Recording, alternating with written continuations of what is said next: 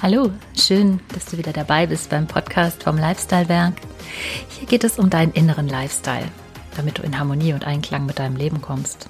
Mein Name ist Nicole Walk und ich gebe dir dazu jeden Montag einen Impuls. Ich freue mich sehr, dass du da bist.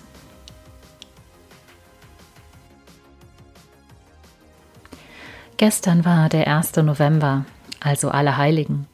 Und viele Menschen gedenken an diesem Tag noch einmal besonders ihren Lieben, die bereits gegangen sind. Es ist auch eine Zeit der inneren Einkehr, der Stille und vielleicht auch des sich Bewusstwerdens seiner eigenen Endlichkeit. Mir ist bewusst, dass ich heute über ein Thema spreche, das häufig in unserer Gesellschaft tabuisiert wird. Ja, und auch ich selbst bin ihm lange aus dem Weg gegangen. Ich spreche in dieser Folge über dieses Thema mit dem allerhöchsten Respekt. Neulich fragte mich eine liebe Freundin um Rat. Sie stand kurz vor einem Treffen mit einem Bekannten, der an einer sehr aggressiven Form von Krebs erkrankt ist. Und die Ärzte können auch leider nichts mehr für ihn tun. Er kann wohl noch recht gut aktiv am Leben teilnehmen, aber ja, niemand kann ihm sagen, wie lange das noch sein wird. Sie hatte Ehrfurcht und Respekt vor diesem Treffen und fragte mich, was ich an ihrer Stelle für Themen mit ihm besprechen würde. Sie will ihm ja weder zu nahe treten noch zu oberflächlich sein. Ich ging in mich. Und dann gab ich ihr zunächst mal den Rat, zum einen intuitiv auf die Situation einzugehen und in erster Linie mal für ihn da zu sein. Natürlich kann es durchaus sein, dass er mit dem Treffen einfach nur eine Ablenkung von der Situation sucht. Vielleicht hat er aber auch von sich aus schon Dinge, die er ansprechen möchte. Ich habe ihr gesagt, wenn sie spürt, dass er sich gerne öffnen möchte, dann würde ich ihn fragen, ob es noch etwas gibt, was er tun möchte. Ja, und vielleicht kann sie ihn dabei unterstützen oder auch bestärken. Möchte er noch irgendwo hinreisen? Jemand bestimmtes wiedersehen? Vielleicht möchte er noch alternative Heilmethoden ausprobieren. Ich würde ihm meine Hilfe anbieten. Ja, ich würde ihm helfen bei der Recherche und auch bei der Kontaktaufnahme. Egal, was er vorhat, ich würde ihn motivieren und bestärken. Häufig werden sich Menschen erst in so einer Situation bewusst, was sie alles noch erleben und sehen möchten. Ich würde ihn fragen, ob es jemanden gibt, mit dem er sich noch aussöhnen möchte, besonders mit jemandem, der ihm nahesteht. Streitigkeiten belasten so sehr. Vielleicht kann sie ihn sogar dabei unterstützen, Kontakt zu der Person herzustellen. Und dann würde ich mit ihm über seinen Glauben sprechen, Woran glaubt er? Glaubt er überhaupt an etwas? Falls er einen Glauben hat, würde ich ihm Mut machen wollen, dass es nach diesem Leben durchaus weitergeht, nur eben in einer anderen Form. Hat er Angst? Und wenn ja, hat er Angst vor dem Tod an sich oder Angst vor dem Sterben? Natürlich kann sie ihm diese Angst und die Ungewissheit nicht nehmen, aber ich denke, es wird ihm helfen, wenn er einfach mal offen darüber sprechen kann.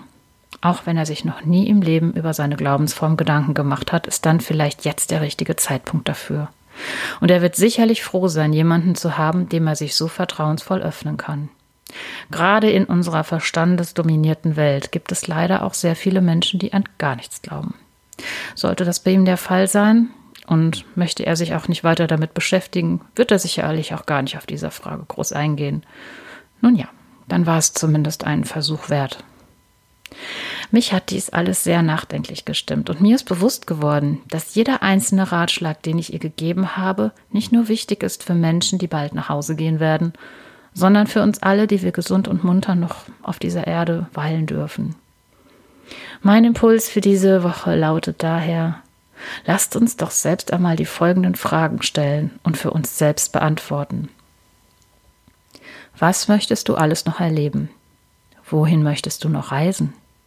Welche Wünsche möchtest du dir noch erfüllen? Also die berühmte Bucketlist. Sicherlich hast du den Begriff auch schon gehört. Ich bin kein großer Listenschreiber, aber in diesem Fall halte ich es durchaus für sinnvoll, das mal alles aufzuschreiben. Eine schöne Wunschliste fürs Leben. Mit welchen nahestehenden Menschen bist du in einem Streit, der dich belastet und dich wütend macht? Ist es dein Stolz wert, dass du weiterhin stur bleibst? Und macht es nicht vielleicht doch Sinn, einfach die Hand zu reichen oder wenigstens ein klärendes Gespräch zu suchen?